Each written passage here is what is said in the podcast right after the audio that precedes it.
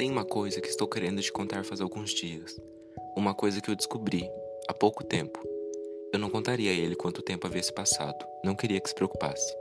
Vai ser uma grande surpresa, então não adianta me encher de perguntas, porque eu não tenho nenhuma resposta para elas. Eu ainda não tinha contado sobre sobre o bebê.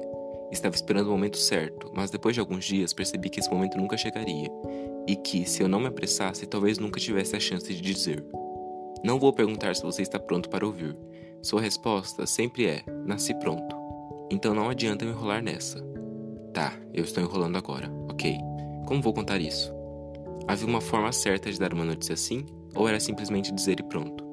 Me aproximei dele, ficando com o rosto bem próximo ao seu, e sussurrei: Você vai ser papai.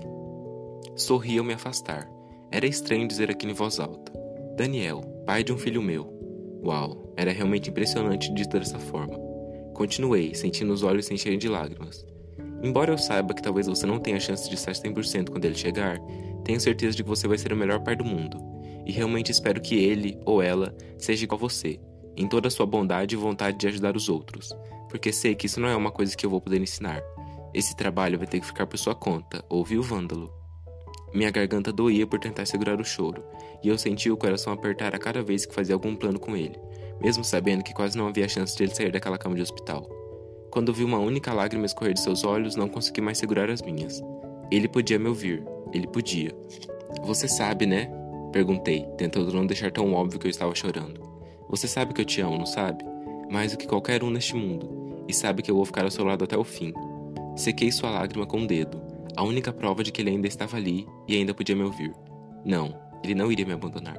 É claro que estava ouvindo. E eu sou muito grata por tudo que você fez por mim nos últimos meses. Por que isso está parecendo uma despedida? Porque era. Eu sabia disso. Assim como ele sabia que havia algo errado no dia do acidente. Daniel não sairia daquela cama, e eu nunca mais veria seus olhos azuis olhando para mim como se fosse a coisa mais incrível do mundo. Ele nunca mais poderia me abraçar ou dizer que me amava uma última vez. Eu não ouviria mais cantar ou fazer qualquer uma das suas piadas idiotas. E saber de tudo isso partiu meu coração. Eu só queria que ele soubesse que eu o amava. Você sabe, sussurrei. Você sabe que está chegando, não é? Eu só não quero que você sinta dor. E não quero que sofra, se obrigando a permanecer aqui só porque tem medo de nos magoar. Porque não vai. Você foi a melhor coisa que aconteceu na nossa vida e não haveria por que nos entristecer por causa disso. Passei os dedos por seu cabelo, prendendo a respiração a fim de conter pelo menos um pouco do choro, mas não conseguia. Eu sabia que era o fim, para nós dois, e a última coisa que nós queremos é te ver sofrer. Por isso, está tudo bem se você quiser ir embora. Entrelacei os dedos nos dele, apoiando a cabeça em seu peito. Eu só queria poder abraçá-lo, só isso, mas não podia. Nunca mais poderia. Continuei. Nós vamos sempre lembrar de você, sempre que chover, sempre que vimos alguém usando um cachecol vermelho e sempre que olharmos para o céu, lembrando dos seus lindos olhos azuis. Vamos lembrar de você a cada vez que ouvirmos uma música de uma banda que gosta e todas as vezes que alguém disser que nasceu pronto para alguma coisa. E eu fiz uma pausa, tentando encontrar forças para continuar falando. E eu vou lembrar de você sempre que olhar para ele, o melhor presente que você poderia me dar e a maior lembrança que vamos ter de você, meu amor. Você vai estar sempre no meu coração e eu sempre vou te amar, como amo agora, porque prometi para você que nós ficaremos juntos até o fim.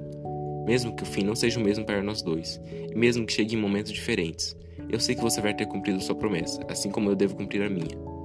Levantei a cabeça mais uma vez, olhando para o seu rosto, tentando me lembrar do seu último sorriso, do nosso último beijo e da forma como ele olhou para mim antes de entrarmos naquele carro, mas principalmente da última vez em que eu ouvi dizer que me amava, em cima daquele palco, depois da minha apresentação.